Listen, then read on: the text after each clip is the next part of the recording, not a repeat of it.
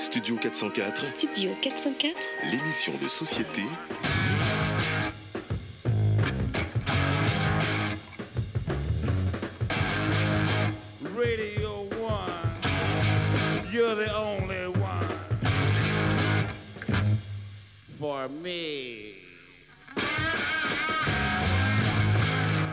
Salut à toutes, salut à tous et bienvenue dans ce nouvel épisode de Podcastorama, le podcast qui vous en présente d'autres. Pour ce nouvel épisode, on va, on va faire en fait un, un double quelque part, on va à la fois vous présenter un réseau et un podcast, euh, peut-être une erreur, euh, un podcast qui, découle d'une erreur, mais en tout cas, c'est un podcast qui est bien installé dans le, fameux PIF, le podcast euh, indépendant francophone depuis maintenant plus de 5 ans, mine de rien, donc c'est déjà des ancêtres. Le podcast, donc c'est Studio 404 et le réseau qui s'est construit par la suite un peu autour de Studio 404. En tout cas, on verra si, c'est vraiment autour de Studio 404, mais c'est qualité avec euh, ER à la fin, mais bien avec QU au début. Et pour nous parler de tout ça, on reçoit Sylvain, donc Sylvain Palais. Salut Sylvain. Salut, salut, ça va? Ça va Et toi? Ça va en ce début d'année 2018 Écoute, euh, oui, on a trop mangé, trop bu, euh, pas assez fait d'exercice, et donc euh, là on mange des salades et des jus, c'est comme ça, chaque année. C'est comme ça chaque année depuis, depuis beaucoup trop d'années. Euh, on va peut-être commencer du coup par Studio 404, puisque chronologiquement c'est ce qui est arrivé avant. Exactement. C'est 2012 Ouais, C'est ça ça, c'est ça. pour parler un peu de la genèse du projet, euh, c'est un projet que vous avez, enfin vous avez commencé déjà par, euh, alors euh, tu, de ce que j'ai entendu, c'est euh, Ghislain, c'est ça, qui a commencé à. À la base, c'est euh, bah, tout est parti du blog de, de l'âme, euh, qui en Mhm. fait, dans ses posts, euh, de manière un petit peu random, euh, parle de ses projets et de, ses envies de projet. Et il parle à un moment de euh, pourquoi pas faire de la radio, que ça l'intéresse énormément. Donc Lame qui est l'animateur de, Studio 404. Et donc euh, faire de la radio, ça l'intéresse. Et Ghislain, qui est un lecteur occasionnel du blog de l'âme, tombe sur ce post et euh, lui, lui annonce en commentaire, écoute, moi je suis producteur, je travaille à Radio France, à France Bleu à l'époque même. Euh, prenons un café et on en discute. Et donc en fait, l'émission, le projet de Studio 404 a été créé non pas pour devenir un podcast, mais pour devenir une émission de radio à la base. Ouais, c'est ça. À la- base, vous aviez proposé votre, je sais plus, c'est à qui que vous l'aviez proposé à Radio France ou? Ouais, c'était à Radio France, ouais. On voulait faire une émission sur le numérique euh, qui soit accessible pour euh, n'importe qui, mais qui puisse finalement traiter des sujets non pas comme euh, euh, c'est euh, souvent le cas sur les radios, euh, enfin sur les médias grand public. Enfin, à l'époque, c'était c'était le cas de du côté geek ou du côté les petits délires d'internet, la vidéo qui fait rire, etc. Depuis, ça a changé, mais à l'époque, il y avait quand même un trou en termes de programmation à ce niveau-là, quoi. On remonte effectivement à il y a, y a quelques années. Aujourd'hui, c'est c'était l'époque où et d'ailleurs ils le font toujours, je pense, sur ce qui s'appelait à l'époque D17. Je sais pas si ça s'appelle toujours comme ça où ils mettaient des vidéos d'internet à la, à la chaîne de manière presque un peu un peu condescendante aussi. Sur le grand journal, il y avait toujours le chroniqueur un peu geek qui racontait le truc marrant qui s'était passé sur les réseaux sociaux. Et tous les gens autour de la table disaient Oh là là, Internet, dis donc, qu'est-ce que c'est la folie, c'est trop drôle. Ça fait non. 20 ans que c'est comme ça. mais- Oui, voilà. Mais non, mais aujourd'hui, tu vois, par exemple, sur Le Monde, tu as Pixel. euh, euh, sur France Culture, maintenant, tu as des émissions euh, liées au numérique euh, qui sont plutôt un télo. Le numérique est devenu aujourd'hui euh, maintenant une, un- un sujet sérieux entre guillemets alors alors qu'à l'époque c'était une petite pastille parce qu'il fallait en parler peut-être. Et donc ça c'est donc euh, Ghislain qui voit ça avec l'âme. Alors du coup l'âme pré... vous vous contacte tout de suite euh, tous les trois. Donc euh, peut-être présenter les autres intervenants du coup du donc il y a Ghislain qui lui est producteur ingé son c'est ça? C'est ça, produ- producteur, ingé son, euh, c'est lui qui euh, s'occupe de toute la technique, mais aussi d'une partie de l'éditorial, puisque finalement c'est le seul euh, dans l'équipe qui a à un moment donné euh, avait une expérience professionnelle de ce qu'est de faire une émission avec du son, quoi. Donc euh, voilà. Ensuite, donc l'âme qui est l'animateur, qui est aussi multi-entrepreneur, il a monté plein de marques, euh, de t-shirts, euh, il a monté des sites sur la photo, euh, bref, il fait plein de choses. Aujourd'hui, il travaille euh, à jeuxvideo.com, notamment sur la web TV ouais voilà, sur la web TV parce qu'il a une, une passion et une expérience très forte dans le e-sport notamment. Ça fait plus de 15 ans hein, qu'il est un petit peu l'apôtre français du e-sport, l'âme. Euh, donc ça, c'est son métier de la vraie vie. Ensuite, il y a... et dans Studio 404 il est donc à l'animation Voilà. Ensuite, il y a Daz. euh, qui est l'homme euh, l'homme basket c'est c'est le, le passionné de, de sneakers, de basket, euh, de street culture, euh, qui, euh, dans la vraie vie, dans son côté Bruce Wayne, c'est de travailler dans une cogip, hein, donc dans une entreprise euh, très traditionnel, qui s'occupe de logistique, je crois, et qui, en tant que Batman dans Studio 404, est un petit peu le sniper de très mauvaise foi. et la... C'est un peu le, Laurent Baffy, c'est ça, à la avec, avec un peu plus de retenue sur. Ouais, ouais c'est voilà. Ensuite, on a Fibre Tigre, un personnage un petit peu un personnage d'internet comme le décrivait l'âme au début de Studio 404. Comme lui-même se décrit aussi un petit peu. Oui, voilà. Maintenant, il est un peu moins anonyme, mais euh, à l'époque, c'était quand même un personnage assez mystérieux. C'est ce qui faisait son sel. Et euh, Fibrotique, lui, il travaille dans. Euh, alors, pas directement dans les jeux vidéo, on va dire dans les histoires. C'est ce qu'on appelle dans le, jargon un storyteller, qui crée des univers, qui crée des histoires et qui, depuis oui, 4 ou 5 ans maintenant, travaille plus spécifiquement dans le jeu vidéo. Ouais, sa création la plus connue doit être Outzer et Outzer Chronicles, la suite, euh, enfin en plus narratif. Mélissa aussi, qui est euh, notre seule chroniqueuse d'ailleurs, on, le déplore, mais euh, qui est journaliste, enfin qui était journaliste jusqu'à cette année, qui est maintenant entrepreneuse, puisqu'elle vient de. Elle était donc chez Slate, elle avant. Slate, avant elle était à l'Ops, et là elle vient de. Ouais, elle a eu plusieurs projets de de sites, etc. aussi de localisation de sites anglophones, je crois, il me semble. Euh, ouais, oui, il y avait Reader qui était un projet de, de, Slate, exact, euh, et qui maintenant est cofondatrice d'une petite boîte de podcast euh, qui vient de se lancer, qui s'appelle Louis. dont on entendra sûrement parler en 2018, j'imagine. Ouais, ouais, elle l'a fondée avec, avec une ancienne de Slate aussi, avec qui elle avait fait transfert. Et, et puis, bah, tu auras l'occasion, j'imagine, de les interviewer aussi, peut-être. Euh, dans une prochaine émission. Sans doute, sans doute. Et puis euh, moi-même, euh, donc Sylvain, qui à l'époque était planeur stratégique et salarié dans une entreprise, dans un média, dans une régie publicitaire. qui depuis est freelance et on va dire peut-être que ma spécialité c'est les communautés, la culture, euh, la culture numérique, quoi, ce genre de choses. C'est large, mais voilà. D'accord, donc ça c'est effectivement tous les intervenants et intervenantes. Ça c'est la team. Et, euh, et ça donc euh, au moment où l'âme est en contact avec Gislain pour proposer ça à la radio, il vous a déjà contacté en amont ou bien c'est plus le principe de Studio 404 qui vend entre guillemets à Radio France? Alors non, c'est l'âme qui nous contacte directement par mail. Euh, moi, j'avais déjà été un petit peu en relation avec lui parce qu'on a vu des projets d'articles, des choses comme ça. C'est quelqu'un que je suivais moi depuis très très longtemps. Et donc, il me contacte euh, pour me dire, écoute, je monte un projet de podcast euh, avec un type qui s'appelle Ghislain qui travaille à Radio France enfin pas un projet de podcast, un projet d'émission de radio. Euh, je cherche des chroniqueurs. Est-ce que ça te dirait d'enregistrer un pilote? Pour l'instant, j'ai contacté euh, Daz que je connaissais pas, Fibre Tigre que j'avais vu vite fait sur Twitter parce que il y a trois trois retweets de lui qui étaient passés. Et euh, à l'époque, je ne suis pas sûr que c'était Mélissa la première castée. Euh, mais j'ai oublié le nom, mais euh, le pilote, on l'a fait avec Mélissa directement. Donc il avait déjà choisi, entre, entre guillemets, des personnes d'horizons différents aussi. Il avait fait sa petite team. Il avait choisi sa petite team euh, parce que je pense que l'âme a un don assez particulier de, de, pouvoir aller chercher les, bonnes compétences et les mettre ensemble.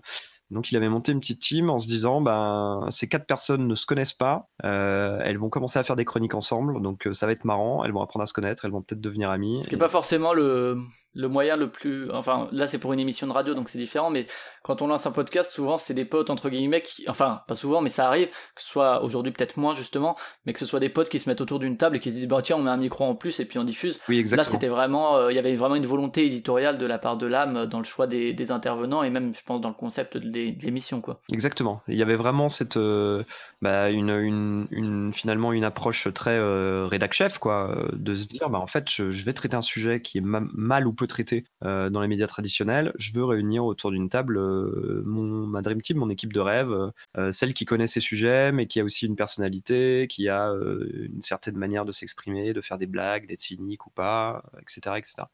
Donc euh, voilà, c'est un joli pari finalement qui, euh, qui, qui, a le succès qu'on lui connaît maintenant, donc euh, bravo. Et, et, du coup, là, c'était déjà un format. Alors, les premiers 404, on en parlera après, mais étaient plus, plus courts sur un format 30-40 minutes. C'est ça. C'était le format qui était prévu parce que c'est vrai que pour la radio traditionnelle, faire des émissions de 1 heure et demie ou 2 heures, c'est quelque chose d'assez peu envisageable, sauf vraiment exception, quoi. Mais bah, à la base, c'était ça, effectivement. C'était, on avait un conducteur que Gislin et Lam avaient rédigé, dont il nous avait fait part. On avait débattu ensemble sur le format, etc.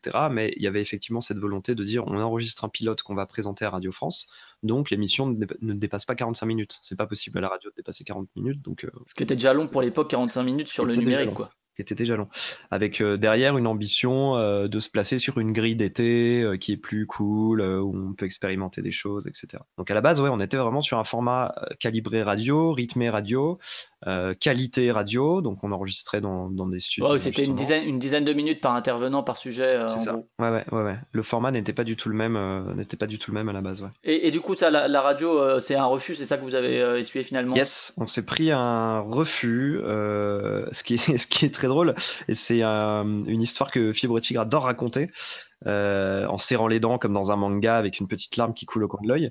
Et les petites veines sur la tempe droite. Exactement. C'est qu'à l'époque, le directeur des nouveaux médias euh, de France Inter, de Radio France même, qui était susceptible d'être la personne qui nous fasse rentrer euh, sur une grille, c'était Joël Renez. Hmm. Et aujourd'hui, donc chez Binge. Donc Fibre raconte l'histoire avec des larmes en disant que c'est un traître, mais quand Joël raconte l'histoire, c'est il avait des raisons aussi de le faire, c'est que c'est que c'est pas un format qui c'était c'était trop ovniesque pour euh, pour passer à la radio, euh, même avec un format un peu calibré, c'était trop un ovni. Euh, parce que sur France Inter, il faut se vous voyez, il faut avoir des tapis sonores à tel moment, il faut voilà. avoir une page pub à tel moment aussi, Voilà, peut-être. c'est- Bah, pas sur France Inter, mais, euh, Ouais. mais oui, enfin, c'était de toute façon trop ovni pour l'époque. On s'est quand même accroché un, un- un ou deux ans hein, euh, à se dire euh, notre objectif c'est de passer à la radio, donc on réenvoyait des pilotes, etc. Mais finalement, c'est peut-être une bonne chose d'avoir continué notre vie en tant que podcast, parce que c'est comme ça aussi qu'on se, qu'on se fait plaisir, je pense. Hmm. Donc ça, c'était vers euh, donc de- entre 2010 et 2012. C'était déjà Studio 404 le nom? Euh, ouais, c'était déjà Studio 404. et, et du coup, ça vient d'où? Est-ce que ça vient effectivement de l'erreur 404 ou pas du tout? Alors ça vient, euh, il y a deux, il y a deux histoires. Il y a deux histoires. Il y en a une qui est la fausse histoire, qui est la plus euh, mythique, qui est que La en légende. la légende, voilà, qu'on gardera euh, dans les livres d'histoire, euh, dans notre tradition orale du podcast qui se passe de, génération en génération, c'est qu'en fait, au tout début, les premières émissions, donc le pilote, puis les, émissions ensuite, on les enregistrait euh, dans un studio de Radio France de manière clandestine. Euh, Ghislain nous faisait rentrer par la porte de derrière le dimanche soir à minuit quand les, quand les bureaux de Radio France étaient vides et on enregistrait en secret dans un studio.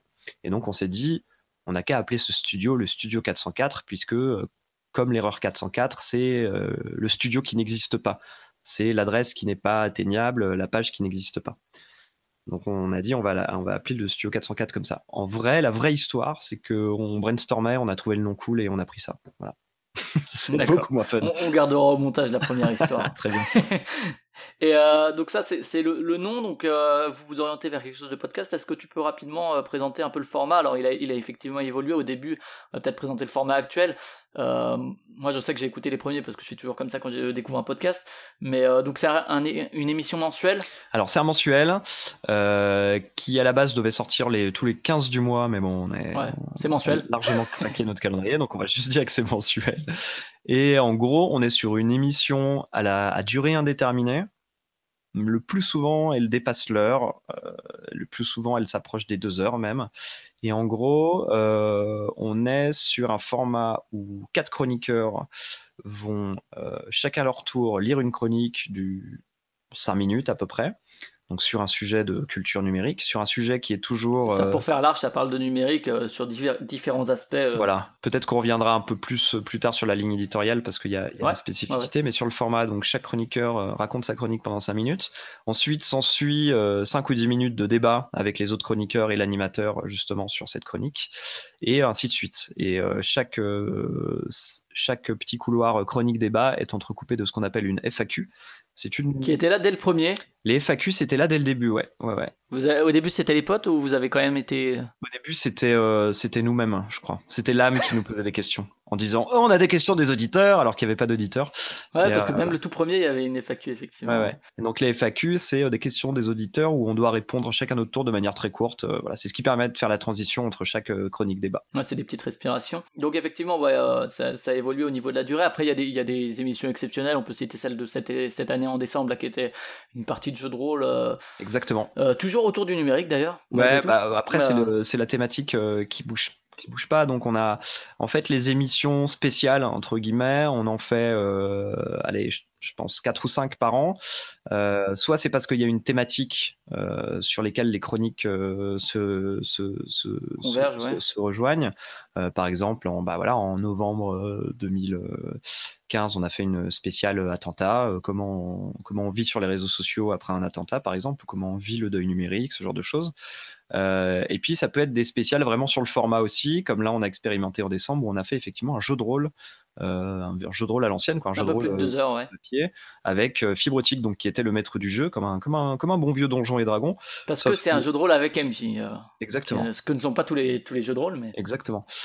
Sauf qu'au lieu de, de pourfendre des dragons et des gobelins, on, on était des, des entrepreneurs français, des wannabes qui débarquaient dans la Silicon Valley pour essayer de faire fortune et au passage résoudre des intrigues. euh, voilà, il y avait un scénario avec une intrigue.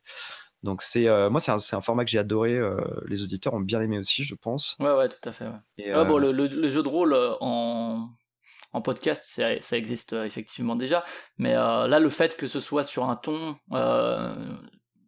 sur un sujet que vous traitez, enfin, c'est pas le sujet que vous traitez pas d'habitude, mais c'est que c'est pas ce que vous faites habituellement, plus le sujet qui reste quand même là. Je pense que c'est l'ensemble des trucs qui a fait que ça, ça a bien fonctionné, avec en plus Fibre qui connaît bien le média jeu de rôle exactement. euh, qui est effectivement un storyteller comme tu l'as dit tout à l'heure. Euh, ap- après, il y a toujours le risque, euh, je je sais pas à quel point est-ce que euh, les vous, pratiquez vous euh, les, les différents intervenants de jeu de rôle, il y a toujours le risque quand on fait ça qu'il y en ait un qui soit pas à l'aise du tout. Euh, bon, a priori si on fait du podcast c'est qu'on aime bien parler donc Oui, oui, carrément. donc ça passe, mais Et après, euh, oui, voilà, je sais pas si tu es familier avec le, avec le format de Dan Harmon qui s'appelle Harmon Quest, justement, Mhm. qui est un format américain où ils font du jeu de rôle. Euh, lui, il s'amuse à réunir des équipes autour de lui où tu as des passionnés de jeux de rôle. Bon, après, c'est tous des acteurs, les mecs, donc forcément, les acteurs Ouais, américains, ils ont, ils ont la gouaille et tout. Mais il y a des gens qui connaissent pas du tout le jeu de rôle et qui font n'importe quoi, du coup. Et c'est euh, c'est euh, aussi drôle, euh, c'est aussi drôle quand il y a quand il y a vraiment un néophyte. Je pense que Mélissa n'en avait jamais fait, ni même n'en avait vu, donc elle savait pas trop comment agir, etc. Et je trouve ça assez fun euh, d'avoir des noobs aussi euh, autour de la table. Ouais, bien sûr, sachant que le, c'est un média qui peut être accessible assez, assez facilement pour peu qu'on soit dans un univers qui nous parle, etc. Euh, Le, le podcast. La Cellule a fait plein d'épisodes là-dessus, euh, sur, euh, sur justement le fait que ce soit quand même un média qui peut être accessible en tout cas.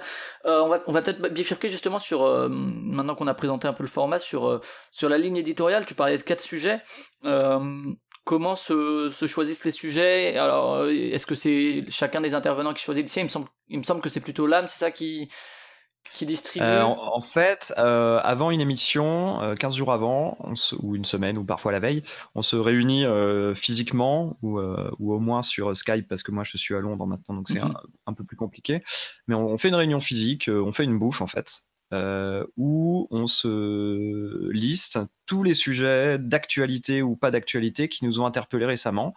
Euh, toutes les petites obsessions qu'on a, tous ces petits, cette petite idée qui sont venues, on liste tout, on liste tout, et on essaye entre guillemets de le pitcher à l'âme, qui, euh, qui lui a le final cut, qui est le, un peu notre, euh, ouais, notre directeur de rédaction, notre rédacteur en chef, qui nous dit bah ça c'est bien, ça c'est cool, mais il faut changer l'angle.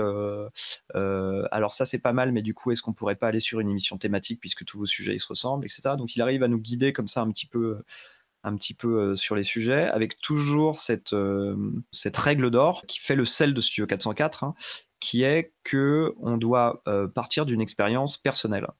C'est-à-dire qu'on va raconter, je sais pas, le fait que Windows, le, système d'exploitation, est redevenu cool après avoir été tout pourri pendant des années. Euh, ok, c'est un sujet, mais comment tu le racontes de ton point de vue en l'expérimentant, en, soit parce que tu l'as réinstallé, soit parce que tu as eu des proches autour de toi.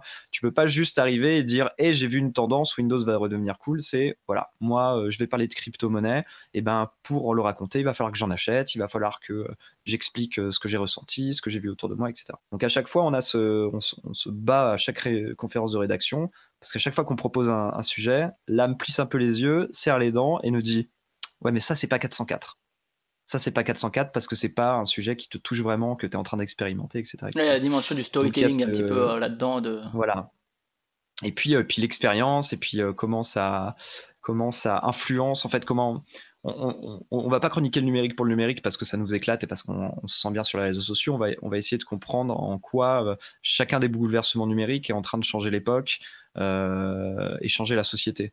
C'est-à-dire qu'on va plus chroniquer les répercussions sur nos vies que euh, vraiment s'extasier devant un jeu vidéo ou s'extasier devant Ouais, l'idée est pas de faire un espèce de regard un peu exhaustif et objectif, c'est vraiment de, de partir de votre subjectivité, de votre vécu, après en, en apportant d'autres éléments Voilà. peut-être extérieurs. Après, on mais, euh, élargit, mais euh, toujours en se disant, euh, ce qu'on veut, nous, chroniquer, c'est la société. Et la société, euh, bah, il se fait qu'aujourd'hui, elle est numérique en partie, donc euh, c'est pour ça qu'on chronique la société numérique. Mais à la base, c'est pas faire le numérique pour le numérique, c'est juste parler du numérique dans la manière dont ça nous touche au quotidien, c'est-à-dire dans la vie de tous les jours. Quoi. Mais, mais donc ces sujets-là, donc c'est quand même vous qui les amenez sur la table à, à ces réunions-là. Et après, la, la- une fois que les sujets, euh, les quatre sujets de l'émission sont choisis, c'est quand même chacun qui qui a, un vécu au, à ce sujet qui va le présenter. Ouais, ouais. Chacun va rédiger une chronique dans son coin. Sur les quatre sujets du coup? Euh, non, ch- bah, chacun a son sujet à lui. Il y a de- la distribution décide- des sujets qui est avant, ouais. Voilà, exactement. Et euh, chacun dans son coin, euh, on a cinq jours pour euh, rédiger une chronique. Une ébauche, un brouillon, euh, parfois c'est juste des bullet points, etc. Qu'on soumet ensuite à l'âme, et l'âme nous fait des retours dessus. Et donc il nous met des notes, demande de changer certains endroits. c'est même une, une private joke un petit peu. Enfin, toutes les private jokes sont des jokes partagés avec la communauté, du coup dans un podcast, mais il y a ce, truc de se dire euh, ah bah l'âme, euh, t'as t'as rendu ta chronique deux jours avant l'enregistrement, l'âme l'a relu la veille, il se, retrouve, il se trouve que juste avant d'enregistrer, tu as fait un hors-sujet, tu dois tout réécrire dans les cinq minutes qui précèdent le podcast. Donc c'est euh, c'est assez compliqué, parfois on est un peu dans le rush, mais c'est ce qui fait le sel, le sel du truc. Fibrotique par exemple est réputé pour rendre sa chronique le lendemain de la réunion. Donc il a toujours euh, une semaine d'avance sur tout le monde. Parce qu'il lui laisse plus de temps, Euh, mais il fait plus de fautes aussi, c'est pour ça. Ouais, mais voilà, mais du coup, on, on- on se moque un peu de lui là-dessus aussi parce qu'il fait un peu le faillot. Donc, euh, donc il y a ce côté, euh, ouais, il y a ce côté, on, on- on fait une chronique, on fait un brouillon. L'âme nous relie, euh, nous annote, on, lit les chroniques les uns des autres aussi pour, euh, ne serait-ce que pour euh, comprendre le point de vue de l'autre chroniqueur et du coup essayer de se trouver des petites munitions pour le débat, pour être d'accord ou pas d'accord. Et ensuite, euh, voilà, on a nos chroniques prêtes et, et c'est parti, on peut commencer l'émission. Donc au niveau de la préparation, il y a quand même beaucoup d'écriture. Hein. C'est pas oh ben j'ai mon sujet, je prends quelques tirets et puis quelques points que je veux aborder. Il y a vraiment une écriture de. Ouais, on on- au début, au début, on essayait de. Au début, dans les toutes premières émissions, on était très euh, lecteur de nos chroniques. On les lisait et ça s'entendait. Euh, Ouais. Du coup, on a essayé de switcher en se mettant plus dans, tu sais, comme quand tu fais un discours, tu mets juste tes grandes idées ou euh, tes bullet points et t'essayes de broder autour. Mhm. Euh, mais ça, ça fait des chroniques très longues. Parce que tu essayes de broder autour, tu te perds un peu Ouais. dans ta, Tu te répètes parfois. tu te répètes et du coup, tu en es à 10 minutes de chronique, tout le monde a décroché, on sait plus de quoi tu parles. Donc aujourd'hui, on essaye, on les écrit toujours, mais on essaye de les écrire un petit peu de manière parlée. Enfin, moi en tout cas, je sais pas comment font les autres, mais moi c'est comme ça que je fais. Et euh, du coup, on essaye de, de les déclamer de manière un petit peu plus naturelle que si on lisait ouais. juste un texte. Et ouais, donc ça c'est vraiment l'é- l'écriture. Et tout ça vous le partagez. Alors euh, t'as parlé de Slack effectivement, donc vous parlez dans, dans, une, dans une émission au-delà de, de citer le l'outil dans dans d'autres émissions, mais euh, il me semble qu'il y avait une émission où vous en parliez un peu plus un peu, un peu plus en profondeur. Ouais. Les justement le partage des, des textes, etc. Ce que tu disais pour pouvoir quand même un peu se plonger dedans, regarder un petit peu, c'est via Slack ou bien c'est un Drive ou c'est euh, par mail. Alors, tu, tu veux que je te que je t'explique notre workflow, comme on dit dans le, dans, le- dans le jargon. Euh, donc, effectivement, Slack, c'est notre plateforme principale de communication. Il y a euh, euh, nous cinq dessus, mais il y a aussi les chroniqueurs des autres émissions de qualité, de trajectoire, de c'est cool, c'est quoi, etc. Euh, plus des, potes random euh, qui évoluent un petit peu dans notre sphère. Parce qu'à la- base, en fait, on communiquait par mail, on galérait énormément, on avait créé un groupe Facebook, ça prenait pas non plus, on n'y arrivait pas. Et puis, euh, quand Slack s'est lancé, là, m'a dit, venez, on teste Slack, on s'est tous mis dessus, et puis a invité des potes aussi dessus. Donc, du coup, c'est assez rigolo parce qu'on a ce Slack de qualité avec des gens qui n'ont rien à voir avec qualité dedans et qui nous lisent quand même, ils sont trois ou quatre, et c'est des potes. Voilà, c'est assez, assez particulier. C'est l'univers étendu. Voilà, c'est un peu l'univers étendu. Donc on a, euh, on a ce Slack là avec nos petits channels par émission, etc. On a un channel du coup, où on poste des liens d'articles euh, qui peuvent nous donner des idées de chroniques. Donc souvent en réunion, on reprend cette liste là en disant ah bah Sylvain t'as posté ça, euh, vas-y raconte-nous il dit quoi l'article, c'est un truc qui t'intéresse, etc. Donc ça nous permet d'avoir déjà une base de discussion. Et ensuite, dans Slack, on s'échange des, euh, des liens vers des, vers des Google Docs. Ouais. On utilise Google Drive pour écrire nos chroniques. D'accord. Voilà. Et ensuite, euh, l'âme nous met les commentaires sur Google Drive. Et puis voilà, on utilise pas grand chose d'autre. Google Hangout pour faire les réunions euh, quand elles sont pas physiques. Et justement, est-ce qu'il s'est un peu timé justement ce, ce côté-là Tu disais euh, si on fait juste des petits tirets, etc., on risque de s'éterniser et de faire 10 minutes. C'est, c'est, il y a une limite qu'il faut pas dépasser? Genre, tu parlais tout à l'heure de chronique de 5 minutes, ça peut être 5, 7, euh, je sais pas. Ouais, je, crois- je crois que la limite qu'on s'était donnée à l'époque c'était 3 ou 4 minutes. Aujourd'hui, elle dépasse un peu ça. Euh, on essaye de se dire qu'il faut pas dépasser deux pages, quoi. Bah, surtout si c'est une seule personne qui parle, quoi. C'est vrai que ça fait tunnel voilà. après. euh. Ça, ça fait tunnel. Donc, de toute façon, l'âme nous demande de cutter quand c'est trop long. euh. Donc, ça, c'est les outils qu'on utilise, nous, en- dans l'équipe. Après, il y a plein d'autres outils qui sont utilisés par la communauté, euh, comme le forum ou euh, le Discord, qui est quelque chose qui, qui, qui n'est pas du tout une de nos initiatives, hein, d'avoir créé le Discord. C'est vraiment la communauté d'auditeurs qui l'a créé. Donc, voilà. Mais, et, et du coup, on fait parfois nos réunions de rédaction en public sur Discord, euh, en vocal. Afin que les auditeurs ouais. puissent, euh, puissent euh, être un peu dans, les, dans le making-of des émissions. Et ça, c'est donc qualité. On en, on en parlera un peu après, justement, de, de vraiment qualité. Euh, pour, pour finir, justement, aujourd'hui, euh, tu parlais des réunions secrètes chez Radio France. Aujourd'hui, les conditions d'enregistrement, justement, c'est. euh, c'est vous enregistrez vous enregistrez vous enregistriez autant qu'à un moment C'est ça, c'est ça. Euh, en fait, à un moment, on était euh, comme beaucoup, comme pas beaucoup, comme certains podcasts, euh, dépendant du matériel.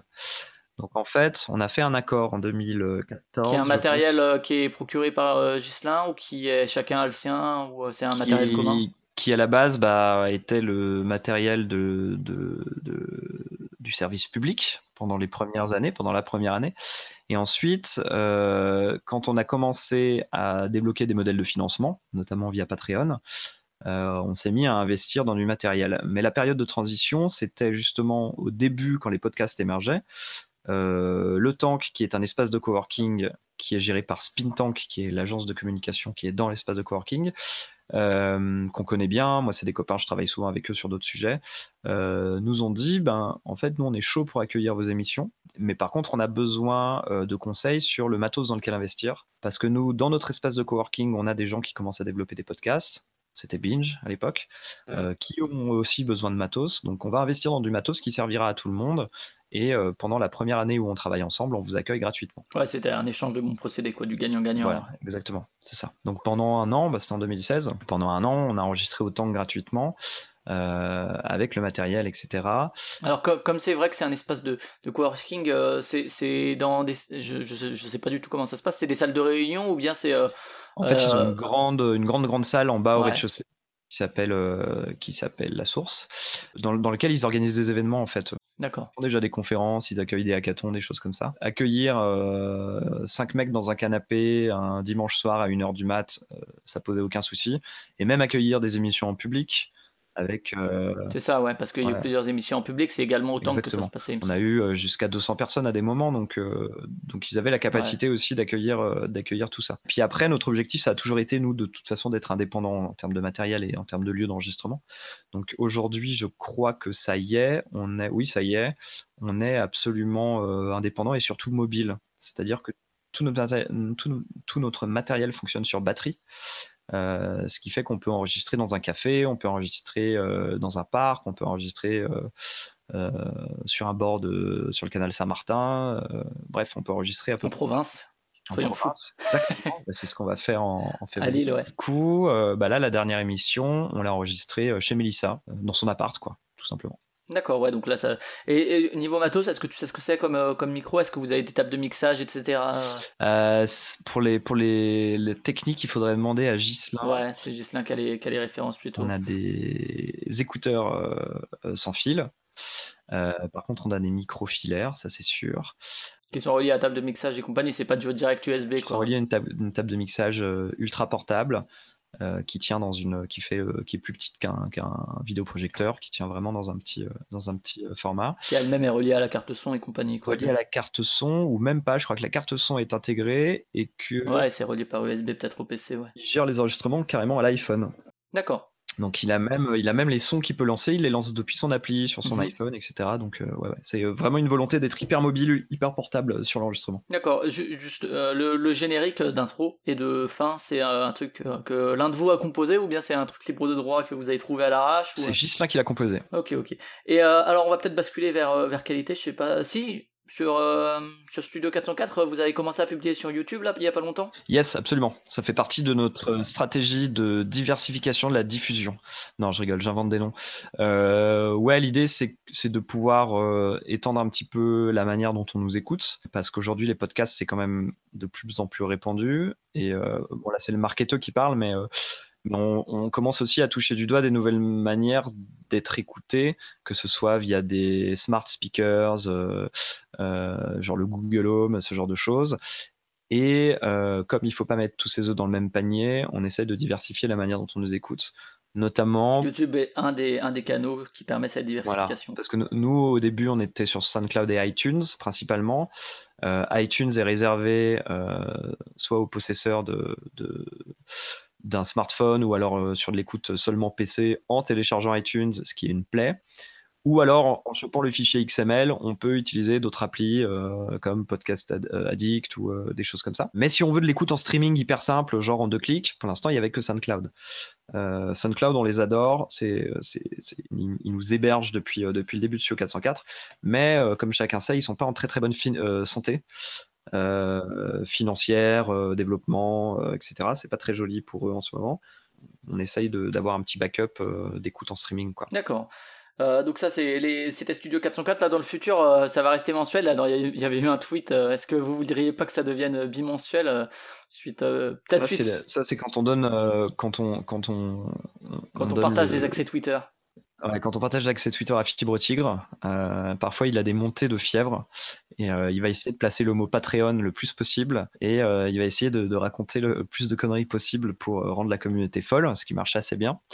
non, on avait pensé un moment le faire en, le faire en bimensuel. Moi, je pense que c'est chaud et qu'il vaut mieux se concentrer sur euh, faire de nouvelles émissions. Euh, par exemple, si on doit euh, continuer à faire des jeux de rôle, si on doit continuer l'histoire de, ces jeunes entrepreneurs dans la Silicon Valley, ou même sur d'autres thèmes, il faudrait faire une autre émission, un spin-off en fait. Voilà, Fibre, Fibre a lancé Projet Abandonné, Lam a lancé le log, Daz a une émission en solo dans les cartons aussi depuis un certain temps. Euh, Mélissa elle va être beaucoup prise sur la création d'émissions euh, grâce à, sa nouvelle entreprise. Donc moi, je pense que plutôt que doubler la cadence, il vaut mieux euh, aller se mettre sur des nouvelles émissions, des nouvelles thématiques. D'autant que toi, tu es donc de Londres, donc tu rentres pour les, enregistrements, c'est ça? Exactement, ouais. ouais. On fait des enregistrements physiques, on n'arrive pas, Skype, on n'y arrive pas. Ouais, c'est différent. Hein. Pour pratiquer les deux, c'est c'est beaucoup plus vivant autour d'une même table.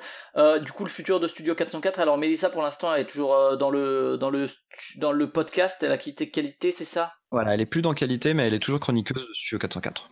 Ça. Donc en 2018, ça va rester mensuel, ça continuera à traiter de numérique avec euh, des émissions exceptionnelles, mais à peu près sous le même format et toujours avec des FAQ. C'est ça, ça reste pareil. on va essayer de plus se balader. Donc notamment, voilà, on va à Lille en février. Euh, ce sera pas la seule fois de l'année où on, continue d'aller euh, se balader en dehors de Paris. Peut-être à euh, Londres. J'espère accueillir voilà, une petite émission à Londres. En anglais, pourquoi pas. ça, révélera peut-être certaines faiblesses des, intervenants, qui sait. donc ça c'est Studio 404 et alors je pense que c'est autour de Studio 404 tu vas tu vas pouvoir me dire si oui ou non mais c'est créé donc qualité plus récemment ça doit être 2015 par là non? 2000 16 euh, Je pense que c'est 2016, ouais, qualité. Mhm. Et c'est vraiment à partir de Studio 404 ou c'est un truc qui était en parallèle euh? Non, c'est à partir du Studio 404. Euh, le fait est qu'à un moment donné, on a commencé à penser à des modèles économiques. est-ce que, est que, juste une question sur, pour faire la transition, est-ce que Studio 404, du coup, du fait que ça, ça, a quand même bien fonctionné. Euh, alors aujourd'hui, euh, il y, a, plein d'émissions, etc., euh, qui fonctionnent bien, mais disons que Studio 404, c'est quand même un, ancien podcast qui fonctionne bien et qui fonctionnait déjà bien, disons à l'époque. Ça a été approché justement après coup par soit des réseaux de podcasts, soit soit des radios euh, a posteriori quoi en disant ah nous on cherche un truc euh, sur le numérique. On a eu beaucoup d'échanges et de partenariats durant nos euh, durant nos, cinq ans d'existence. depuis cette année on fait de on fait du sponsoring donc on travaille avec des marques pour pour placer des messages publicitaires qu'on évite d'être trop publicitaire, mais, mais plus ce qu'on appelle du host speaking, c'est-à-dire que c'est un des chroniqueurs ou, le présentateur qui va Ouais, comme ça peut se faire euh, dans les podcasts américains, par exemple. C'est un peu marrante, etc. Euh, on a eu des partenariats avec des radios indépendantes pour être diffusées par eux, ou on a même enregistré chez eux. À un moment, on a enregistré chez Radio Marais, au, tout début de, Studio 404. Euh, on a des relations très bonnes avec beaucoup de gens à la radio, notamment chez Arte Radio, chez France Inter, etc mais jamais une radio nous a dit euh, bah, on, vous met dans notre écurie et vous êtes. On vous prend l'émission telle qu'elle ou vous avez entre guillemets carte blanche. Non, ça on n'a jamais eu. Bah, je pense pas que ça n'arrivera, que ça arrivera un jour, un truc comme ça. C'est pas possible. Et, du coup, c'est pas de ce fait-là que vous avez lancé Qualité, quoi. C'est pas du fait d'avoir été approché par d'autres réseaux que vous vous êtes dit, bah, plutôt que de en rejoindre un autre, autant créer le nôtre, quoi. On a lancé Qualité parce que euh, on lançait un Patreon et qu'il nous fallait une structure autour du Patreon. Donc le Patreon, c'est du, euh, c'est du euh, crowdfonding, financement, participatif. Euh, on avait besoin d'une structure. Mais sur le long terme, contrairement à Kickstarter où il est. C'est ça, c'est, chacun donne 2 ou 5 euros par mois. Euh, ou un euro. Donc on avait besoin d'une structure juridique pour, euh, pour euh, encaisser les dons et pour, pour être, pour être dans, le, dans la loi. Quoi. Donc on a créé Qualité avec... Parce que Studio 404 pouvait pas se fonder en association, quelque chose comme ça. Alors on aurait, pu, on aurait pu transformer Studio 404 en entreprise, mais il y avait quand même derrière une volonté de... Bah, Fibre avait un projet de podcast dans les cartons, des gens nous avaient approchés pour faire des émissions avec nous. On s'est dit, vaut, vaut mieux, enfin on a beaucoup réfléchi, hein, mais vaut mieux que Studio 404 reste une émission telle qu'elle est, avec son identité, euh, euh, sa ligne édito, euh, son, voilà, son, son, image de marque. Et autour de ça, on crée une petite maison qui va s'appeler Qualité, qui va pouvoir héberger d'autres choses et qui va surtout pouvoir faire autre chose que du podcast. Des événements, comme des produits dérivés, comme... Il y avait déjà cette envie dès le début, quoi, de sortir un peu du, juste du podcast, quoi. Ouais, ouais, ouais, oui, je pense, oui, parce que même si ça reste le, truc central, hein. Ça reste le truc central, mais on s'est rendu compte au bout d'un moment avec Studio 404 que effectivement c'était faire de l'audio, euh, des émissions audio, mais c'était aussi euh, euh, une communauté en fait. Et je, pense que c'est ce qui fait la force d'un studio 404 par rapport à d'autres podcasts hein, qui se sont fondés à la même époque. C'est que derrière, nous, on a une communauté hyper soudée qui prennent des initiatives, qui organisent des événements dans leur coin, avec qui on traite vraiment d'égal à égal, euh, dont on connaît les noms. Qui viennent au live aussi. Avec qui, voilà, qui viennent au live, qui alimentent le forum. Que Das trahit sur PUBG. Bien sûr, on fait du jeu, vidéo en ligne, on fait un Secret Santa sur le forum où on s'offre des cadeaux. là, on va tous aller les voir à Lille. Euh, deux fois par an, on les emmène dans un camp déconnecté euh, le temps d'un week-end. Enfin, c'est c'est plus que juste faire des podcasts, c'est créer, euh, voilà, créer une, des valeurs autour desquelles on se rassemble et qui sont celles du numérique, mais pas seulement. Et, euh, voilà, ça a toujours été le, se, faire, se, faire, des copains et, euh, et, passer du bon temps entre copains, quoi. C'est toujours ce qui nous a motivés. Et, donc ça, c'est vrai que c'est en 2016. C'est alors c'est comme tu l'as dit du financement participatif. Fibre notamment. bon, c'est encore différent de Kickstarter hein, parce que c'est comme dit, c'est pas le même la même dynamique du tout, ni la même relation à la communauté, je pense. C'est pas juste du community management pendant un mois et puis après euh, de l'information. Voilà, tu vas pas animer une campagne. Euh, c'est ça. et sur des promesses, etc. C'est-à-dire que les gens peuvent tout, à tout moment te retirer les dons, alors que sur Kickstarter, une fois que t'as donné et que t'as payé, ben t'as payé. Donc euh, c'est ça. C'est un choix qui s'est fait assez facilement justement, ou bien il y a eu euh, pas mal de discussions sur est-ce qu'on fait Tipeee. Euh, Tipeee, je sais même pas si ça existait encore, c'était peut-être moins en vogue. Je crois que ça existait à l'époque. Ouais. Il y a eu beaucoup de discussions où c'était assez simple de se dire bon bah on fait un Patreon et puis on verra. beaucoup de discussions, il y a eu énormément de discussions. On n'a pas, c'est pas une décision qui se prenait à la légère pour nous parce que c'était demander à nos auditeurs de nous donner, enfin à notre communauté de nous donner de l'argent. Donc euh, moi personnellement ça me faisait euh, hyper flipper. J'avais jamais fait ça et euh, du coup on a chargé Fibre un petit peu qui est notre qui est parce que vu qu'on on a, tous des rôles un petit peu dans Studio 404 par rapport au numérique, mais du coup on a tous des rôles aussi chez Qualité un petit peu non officiels. Et Fibre par exemple c'est l'homme de la compta, c'est l'homme des chiffres, c'est l'homme de la finance et du juridique. Et du coup, il nous a fait des, un petit benchmark hein, de toutes les, toutes les solutions qui existaient, et puis on en a discuté, et on a choisi Patreon parce que je pense que la première raison, c'était qu'en termes de TVA ou de commission, c'était plus je avantageux pense l'époque, c'était aussi plus en vogue que Tipeee euh, en utilisation par les podcasts. C'était aussi plus à la mode. Et puis, euh, le système était mieux pensé en termes de euh, de gestion de la communauté, de pouvoir euh, euh, communiquer avec eux, faire des pledges, etc. Et même, je pense que philosophiquement, la vision de Patreon, c'est de dire, bah, en fait, vous créez quelque chose, vous êtes un créateur de quelque chose, bah, vous n'êtes pas votre propre patron, votre patron, c'est les gens qui donnent de l'argent. Patreon, c'est ça. C'est il y, a tout ce vocabulaire sur la plateforme qui est de dire vous avez un nouveau patron quand tu quand il y a quelqu'un qui donne, tu reçois un mail, ça dit vous avez un nouveau patron, etc. Donc il y, a cette relation aussi que nous on aime bien de se dire ben en fait si les gens donnent de l'argent, on va faire ce qu'ils nous disent de faire. Et s'ils veulent qu'on fasse une nouvelle émission, on va faire une nouvelle émission, etc., etc. Ouais, sachant que ça pose des questions forcément sur l'indépendance en fait. Au-delà de l'indépendance par rapport aux sponsors, tu as parlé tout à l'heure des sponsors. Il y a eu Casper notamment qui, qui avait sponsorisé ça. 404 euh, et c'est cool c'est quoi je crois. Donc les, sponsors c'était c'était approché ou ça a approché qualité c'est ça? C'est ça. En fait il y a eu euh, un moment il y a six mois là, où euh, je sais pas pourquoi il commence à y avoir des articles dans les médias traditionnels en fait dans les échos dans le monde dans dans libération etc donc ça la mode entre guillemets la vague la seconde vague du podcast parce que la première vague c'était il y a bien des années avec avec euh, le donjon de Nalbuck par exemple. Donc nous on est plus de la deuxième vague, de la deuxième génération du podcast. Cette deuxième génération du podcast, elle commence un petit peu à pénétrer dans les habitudes, euh, on va dire, euh, des gens normaux entre guillemets, c'est-à-dire les gens qui passent pas leur vie sur les réseaux sociaux et, ce genre de choses. ça on pourra en discuter des heures, mais il y a eu plein d'émissions là-dessus sur pourquoi le podcast aujourd'hui ça marche et voilà qu'est-ce qui s'est passé. Et le fait est que du coup, il y a des annonceurs qui s'intéressent euh, au podcast, et du coup, ces annonceurs-là, ils demandent à leur agence média, eh ben euh, moi, euh, j'ai vu qu'aux États-Unis, Mailchimp ou tel annonceur, ils annoncent sur des podcasts indépendants. Comment je fais moi pour être sur les podcasts que les gens écoutent parce que c'est la mode? Et là, les agences médias, ils se disent, ben, c'est très simple, on va vous expliquer. Et là, ils, raccrochent le téléphone, ils appellent les stagiaires, ils font On est dans la merde, il nous faut des podcasts, comment on fait pour toucher les podcasts? Qu'est-ce que c'est un podcast? Qu'est-ce que c'est un podcast? Et du coup, il y a ce, besoin, cet appel d'air qui s'est créé du, côté de, du côté de l'argent, quoi, qui fait qu'il y a des agences qui soit se sont réorientés vers le podcast, ont rajouté le podcast à leur portefeuille, soit même des réseaux, nous, qui nous ont contactés, qui se créent pour l'occasion. Genre, j'ai été contacté par deux anciens d'une régie pub qui montaient une régie de podcast, qui du coup nous contactent et nous disent, ben, soit on a tel annonceur qui est intéressé, ça vous dit, soit on est en train de monter un portefeuille, euh, un portfolio de podcast euh, dans notre régie, ça vous dit d'en être. On a aussi euh, tel autre, tel autre et tel autre.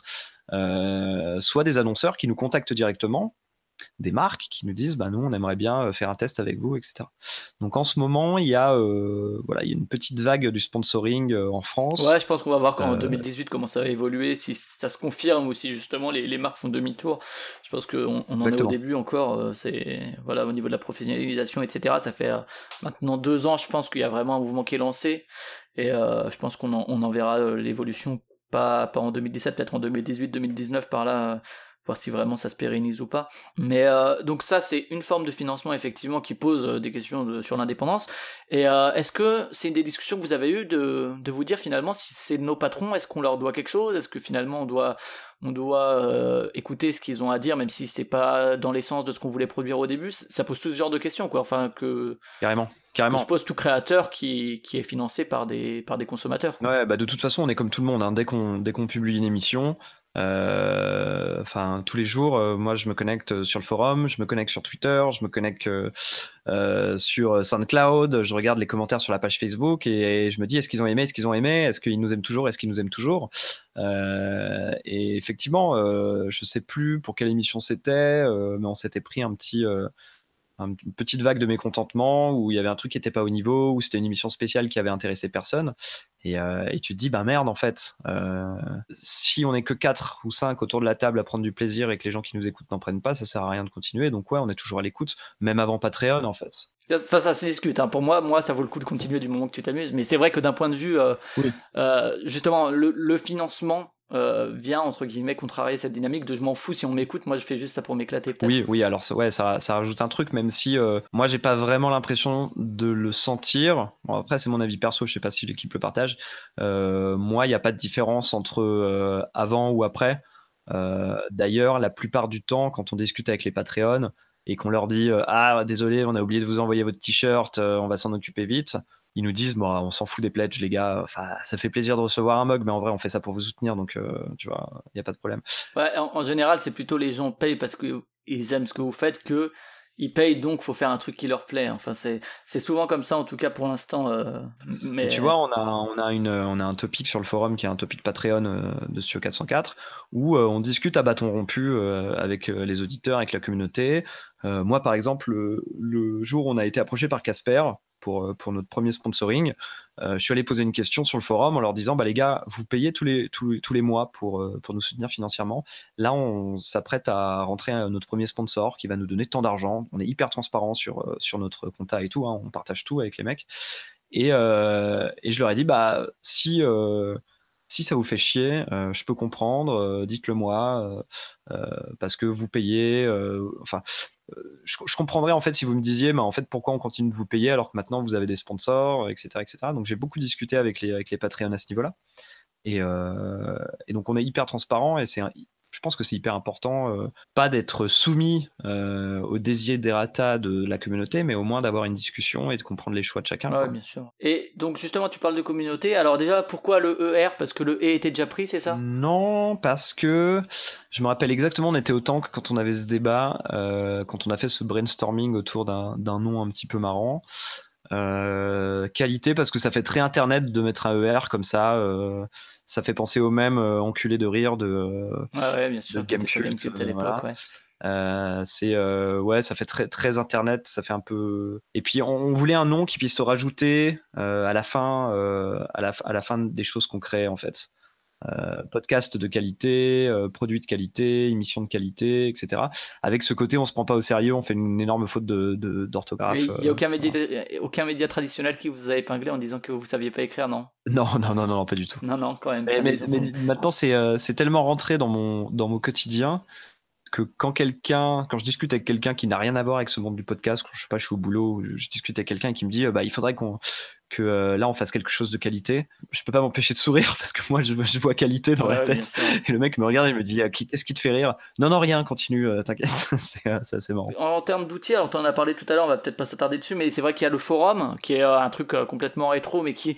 le, le vôtre fonctionne, c'est pas le seul, il y a, il y a une espèce de retour comme ça, parce que finalement les, les réseaux sociaux ont pas la même interaction entre les, les membres et, et créent pas le même effet de communauté, je trouve, que, que les forums. Absolument. Et euh, ça, c'était une volonté tout de suite de, de créer un, un outil que numériquement on pouvait penser mort. Euh, moi, moi j'ai des souvenirs de, de- ça devait être 2007-2008, euh, de forums désertés, de forums musicaux ou quoi, où finalement les, tout le monde avait basculé sur, Ah, sur sûr. Facebook, quoi. En fait, à la base, c'était une idée de l'âme et c'est une idée. En fait, à chaque fois qu'on a des idées un peu à la con, genre c'est sûr ça va pas marcher, euh, c'est tellement désuet que ça va faire rire tout le monde, ben euh, en fait on y va à fond parce qu'on se dit euh, ils s'attendent tellement pas à ça que c'est trop drôle de le faire. Et puis au pire, si ça foire, c'est pas grave. Daz, il aura passé trois heures à configurer un forum où il y aura personne. Et du coup, ouais, à chaque fois qu'on a des idées à la con comme ça, on se dit qu'on va les faire parce que c'est drôle. Et ça, ça a pris. Et, euh, et c'est tant mieux. Après, c'est euh, c'est un moteur qui s'appelle Discourse. On n'est plus sur du PHBBB non plus, donc c'est euh, Ouais, c'est quand même quelque chose d'assez fluide. Et puis de toute façon, la communauté, elle existait déjà, on le sentait, elle venait aux soirées, parce qu'on organisait des soirées, elle venait aux émissions en public. Les mecs étaient là, nous on était là, il nous fallait un endroit plus qu'un hashtag pour, pour se retrouver, quoi. Et, euh, et je pense que je pense que c'est ouais ça et, je pense que ça indique des que ça n'a rien à voir hein. je te fais une petite prédiction pour 2018 mais ça indique des choses euh, assez intéressantes sur les réseaux sociaux aujourd'hui c'est qu'on a besoin de safe space euh, encore plus communautaire aujourd'hui parce que parce que les réseaux sociaux ça devient trop trop dangereux pour l'esprit D'accord. Donc ça, c'est un des liens avec la communauté. Il y a euh, bah, le, Patreon où effectivement il y a, des petites contreparties, même si comme tu l'as dit, c'est pas non plus, euh, c'est pas non plus euh, en général pour ça que les gens pledgent, sauf sauf les gros pledges peut-être. Mais Ouais, il y a, bah, en fait, il y a, il y a les, petits, les petits cadeaux qui font plaisir, mais il y a surtout Patreon, ça sert de roadmap, ça sert de feuille de route pour qualité pour l'entreprise, parce que notre top pledge, quand on dépassait une certaine somme, c'était de devenir indépendant en termes de matériel et de lieu d'enregistrement. Voilà, tu vois. À la base, le financement de Patreon, ça servait à ça, c'était ça la vision, l'objectif pour euh, pour 2017, quoi. Et c'est quelque chose auquel on est arrivé, donc c'est cool. d'accord, ouais. Et après, il y a le Discord. Il y a le Discord effectivement euh, sur lequel je traîne aussi, euh, on joue à PUBG, où on discute ciné, etc. Où il y a plein de choses au-delà même de du podcast, et c'est là que se crée entre guillemets le truc. euh, communautaire, quoi. Ça, ça a été créé donc par les auditeurs, c'est ça? Alors, je vous, je l'adresse se trouve Ouais, très euh, facilement sur le Twitter de qualité. Enfin, euh, il y a- c'est c'est vraiment pas compliqué d'y Ouais, de trouver euh, comment y accéder, quoi. Et oui, à la base, ça a été créé par un, par un ou deux membres euh, de qualité. Je sais plus qui c'est, j'ai pas envie de dire conneries, mais c'est peut-être Kepra, mais je suis pas sûr. Euh, En tout cas, il est, il est dans les dans les grands magnitudes Voilà, du Discord, donc il doit en faire partie. ça c'est sûr.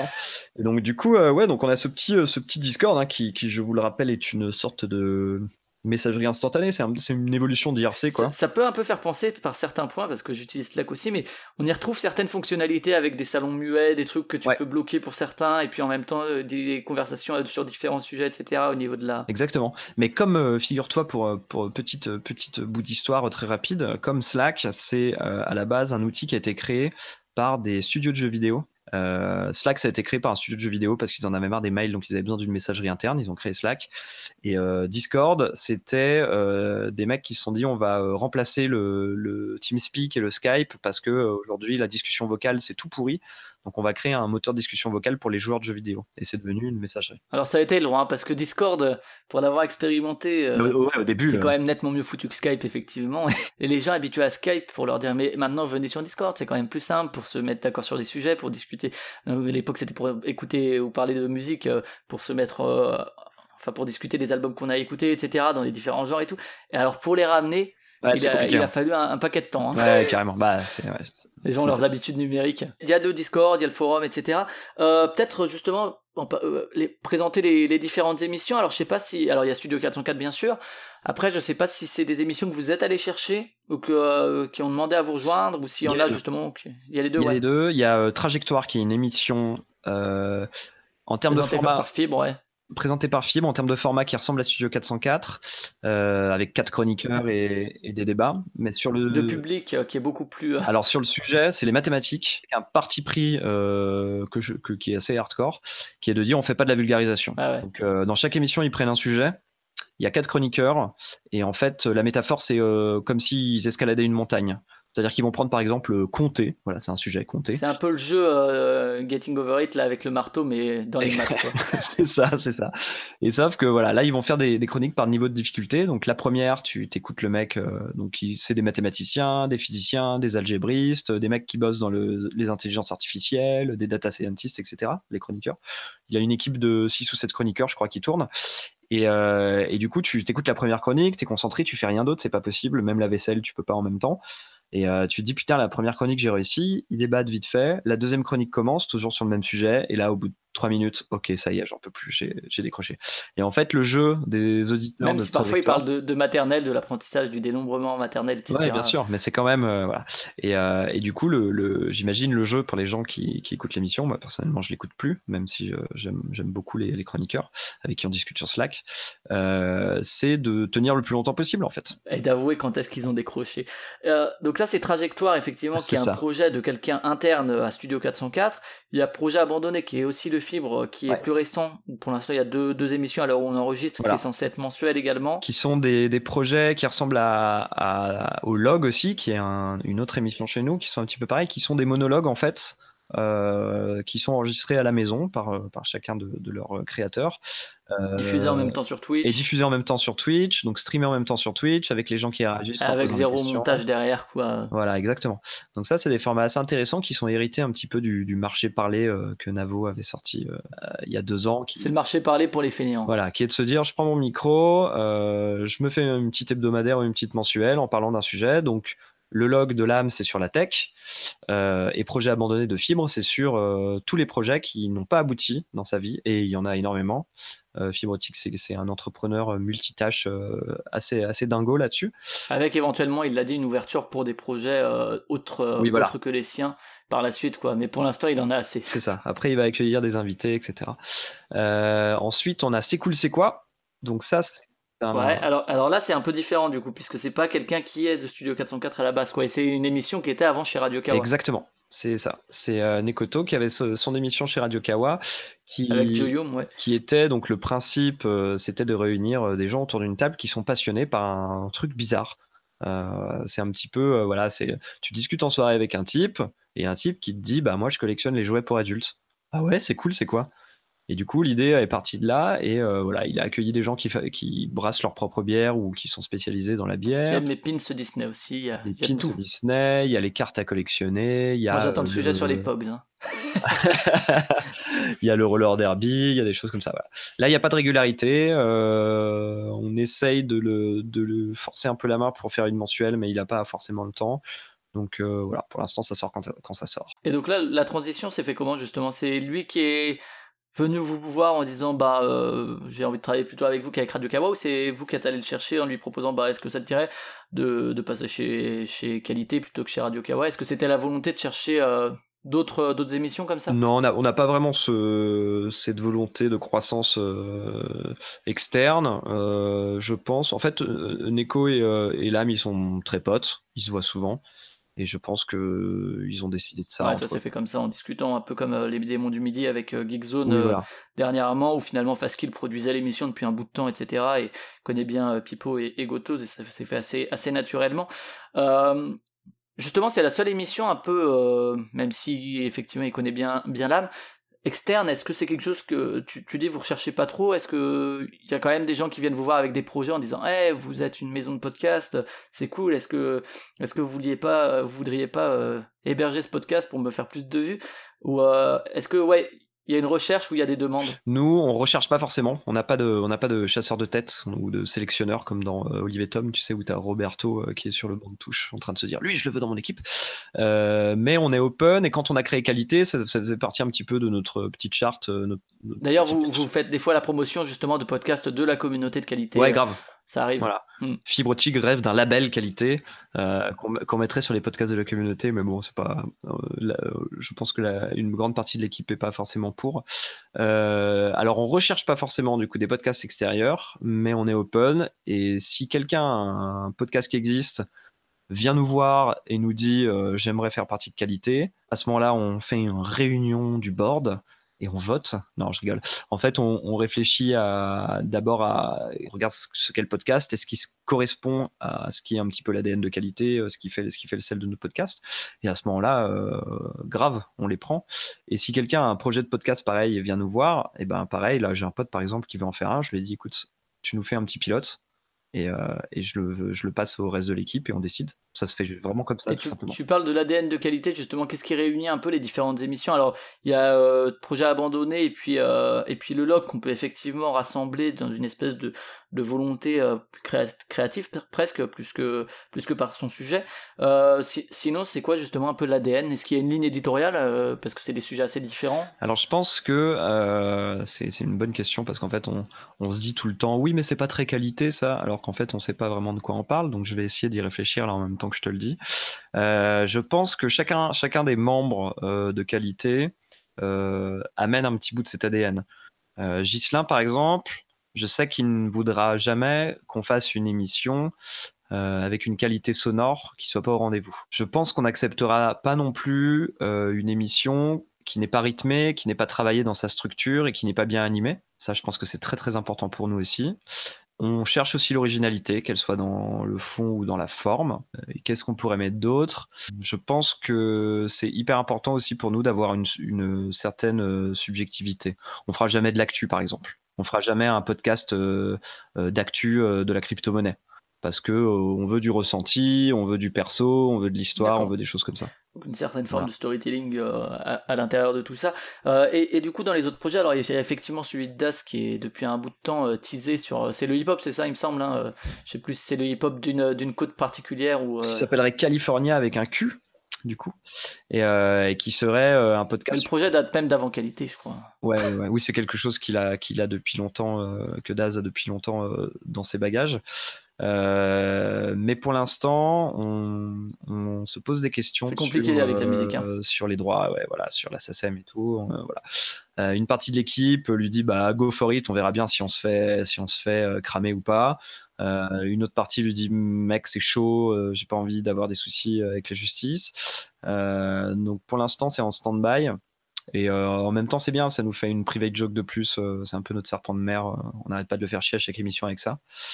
Euh, moi, j'avais une émission dans les cartons à un moment. Oui, parce que voilà, il y a, y a, il y a l'âme qui a son émission perso, Fibre aussi, et manque finalement que, euh, que Daz qui a son projet et puis toi et Mélissa. C'est qui- ça. Bah, Mélissa a monté sa- son entreprise de podcast à côté. C'est un peu son podcast perso. ouais. C'est ça. Et, euh, et moi, j'avais une émission sur la pub, euh, sur le monde de la communication, en fait, euh, qui est un monde que je fréquente depuis longtemps et qui manque beaucoup de recul et de, et de, et de coups de pied dans la fourmilière, entre guillemets, et de cynisme. Donc, j'avais un projet, mais clairement, clairement, je manque de temps.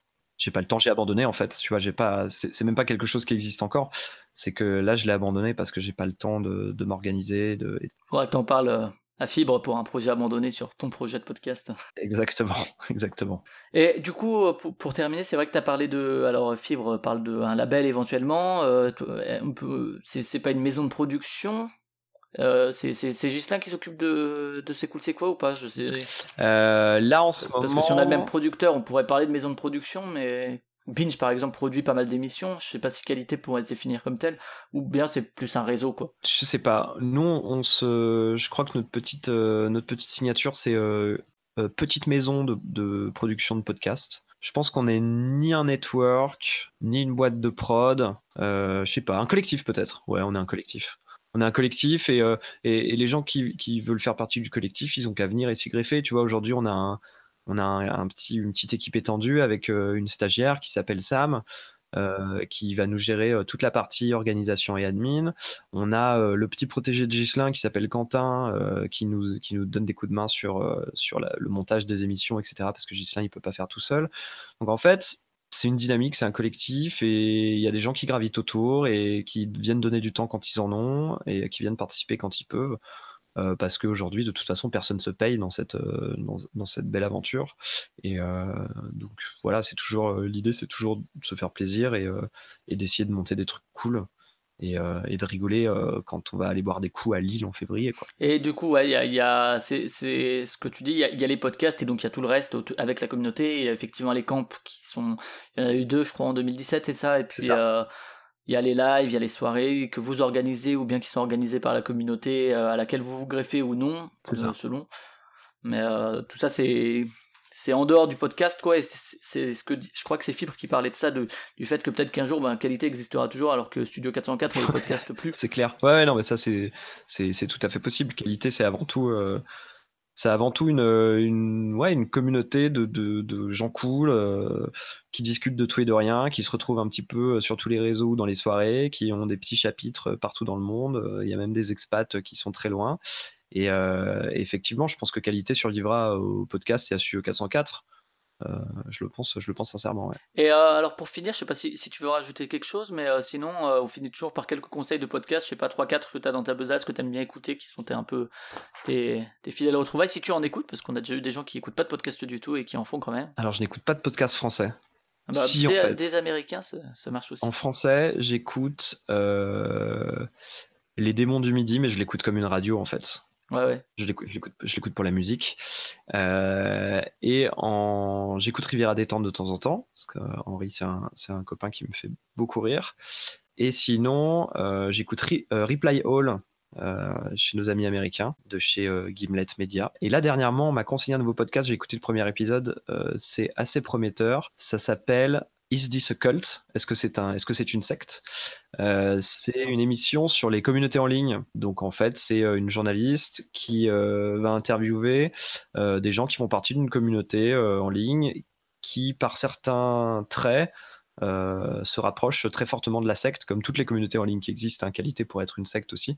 Et du coup, je crois Toutes les communautés qui existent. oui, voilà. Le, premier, le premier- le premier épisode, c'est sur les child free. Euh, c'est ces adultes, jeunes ou vieux, qui ont décidé de vivre euh, en couple ou mariés, mais sans avoir d'enfants. Qui, qui, dans certains milieux, et peut-être plus aux États-Unis que chez nous, euh, à un certain niveau social, ça peut, il peut y avoir une certaine pression. Et, euh, et ça peut être assez mal vécu. Donc, c'est des gens qui sont obligés de se retrouver entre eux pour en discuter. Euh, donc voilà, c'est assez intéressant. Donc ça rappelle le nom, c'est Is this a cult? Easy the Cult, c'est ça. Ok, très bien, bah, ça nous en fait 4, c'est une bonne moyenne. Euh, bah, c'est la fin de cet épisode du coup de Podcastorama. Merci Sylvain pour ta double présentation et pour ta double casquette. Euh, on recevra peut-être dans le futur justement des, des animateurs de, de certains des podcasts de qualité. Euh, en attendant, euh, qualité, on peut les retrouver bah, sur SoundCloud. Euh, D'ailleurs, il y, a un SoundCloud qualité qui regroupe tout, c'est ça? Ouais, alors il y a, pas un SoundCloud par il y a émission? un SoundCloud qualité avec des playlists par émission. Et après, sur iTunes, on a tous notre, notre petite, petite chaîne indépendante. Et euh, sur YouTube, je pense qu'on s'organise en playlist aussi. Pour l'instant, il y a que Studio 404, mais on va mettre les autres émissions et ça va s'organiser en playlist. Et après, sur, euh, sur Twitter, il y a euh, différentes émissions, peut-être pas toutes selon leur taille, etc. et selon qui, qui les anime, mais en tout cas, on peut retrouver qualité sur Twitter et puis, et puis plusieurs, plusieurs des émissions. Venez sur le forum, on s'éclate bien. Il y a aussi un forum, tout à fait, le forum de qualité. Euh, et pour Podcastorama, vous pouvez retrouver ça sur Culture Confiture euh, pour le streaming et le téléchargement, euh, Culture avec un K et Confiture pareil, sur iTunes, sur les applis de podcast, sur les réseaux sociaux, etc. N'hésitez pas à faire des retours divers et variés. En tout cas, nous on se retrouve dans deux semaines pour présenter une nouvelle émission. Salut Bye bye